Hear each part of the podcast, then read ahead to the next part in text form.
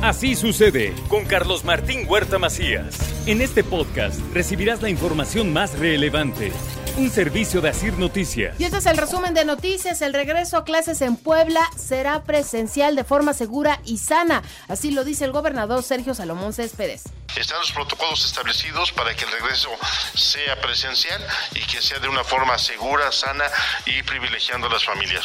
Por eso es tan importante el llamado a la conciencia social para que busquemos que este tema de prevención nos permita que nuestros niños en muy pocos días puedan regresar a sus escuelas y arranca el pago de control vehicular 2023. Las y los propietarios de automóviles deberán de pagar 605 pesos. Ese es el pago de control vehicular.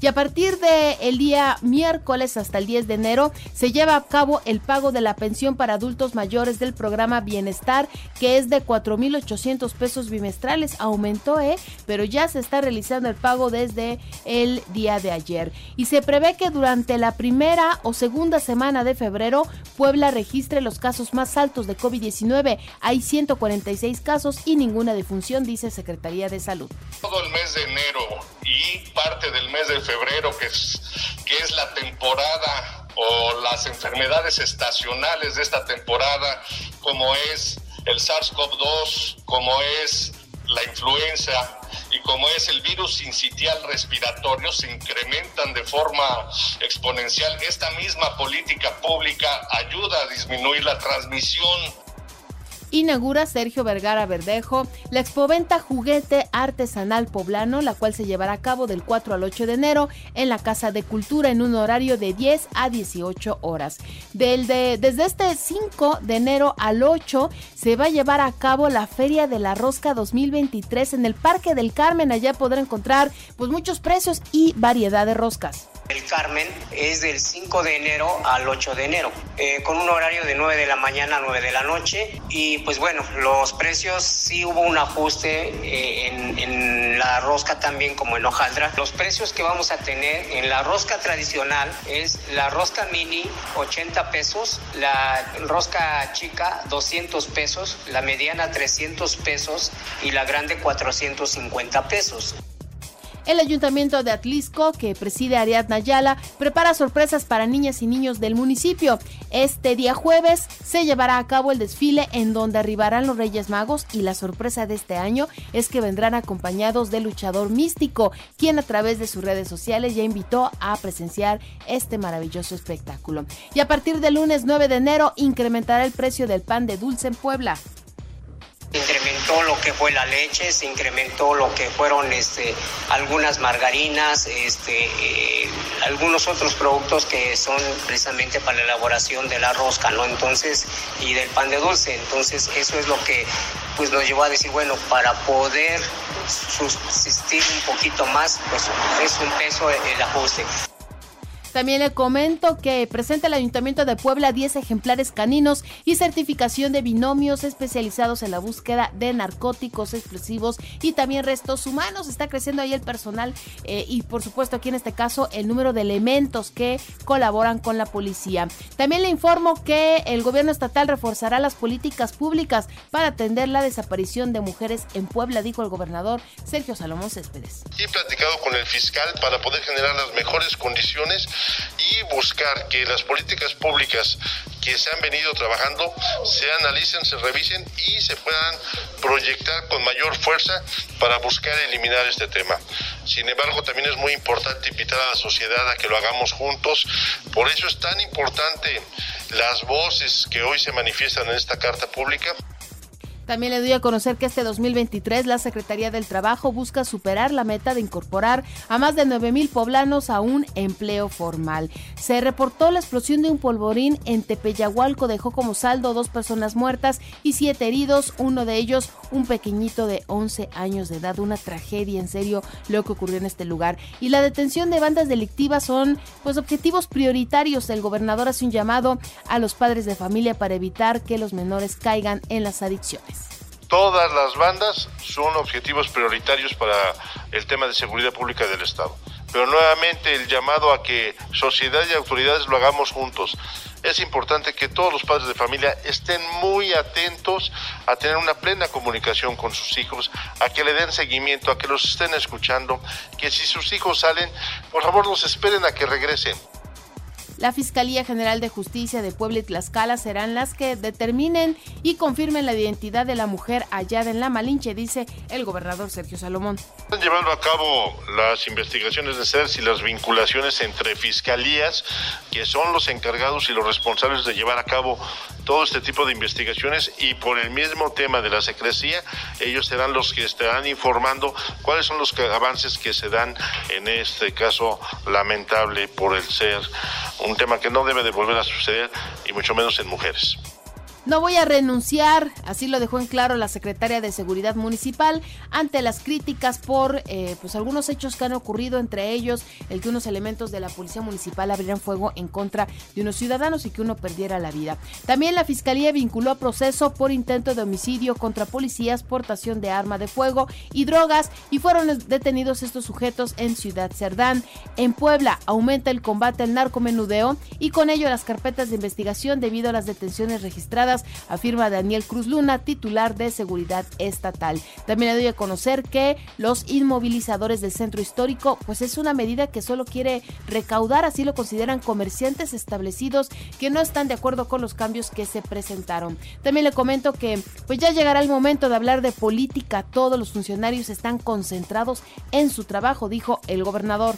El gobierno y todos sus integrantes están concentrados en el ejercicio del gobierno para este inicio de año. ¿eh? Entonces, no ha habido ningún tipo de pronunciamiento en ello y por supuesto que yo seré muy precavido y muy reservado para saber y decir quién va o quién no va a poder tener posibilidades en ese aspecto. Hoy no me toca a mí comentarlo. También le comento que los aspirantes a una candidatura para competir en los comicios del 2024 deben de ser prudentes y respetar la ley para evitar enrarecer el clima político, dice Idamis Pastor. También no existe diferencias políticas al interior de Morena. Los liderazgos y militantes eh, pues están enfocados en fortalecimiento del partido en Puebla, dice Edgar Garmendia no existen como tal diferencias o disputas. Recuerden que la historia de Morena siempre ha sido que este, cada uno fija su postura, nunca, o sea, nunca les prohíben, entonces Morena nunca se les va a prohibir absolutamente expresarse libremente. Pero lo que también tenemos entendido, que nos une un objetivo, el bien mayor o el objetivo mayor que nosotros perseguimos como Morena. Y el Congreso no tiene fecha definida para entrar al debate sobre la despenalización del aborto en Puebla a pesar de la sentencia de la Suprema Corte de Justicia de la Nación, dice Eduardo Castillo.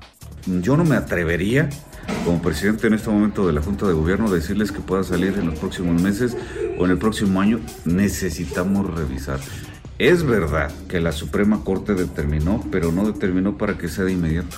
Para eso lo tiene que presentar también en el Congreso de la Unión. El Congreso de la Unión no lo ha legislado. Vamos a empezar, vamos a empezar por órdenes.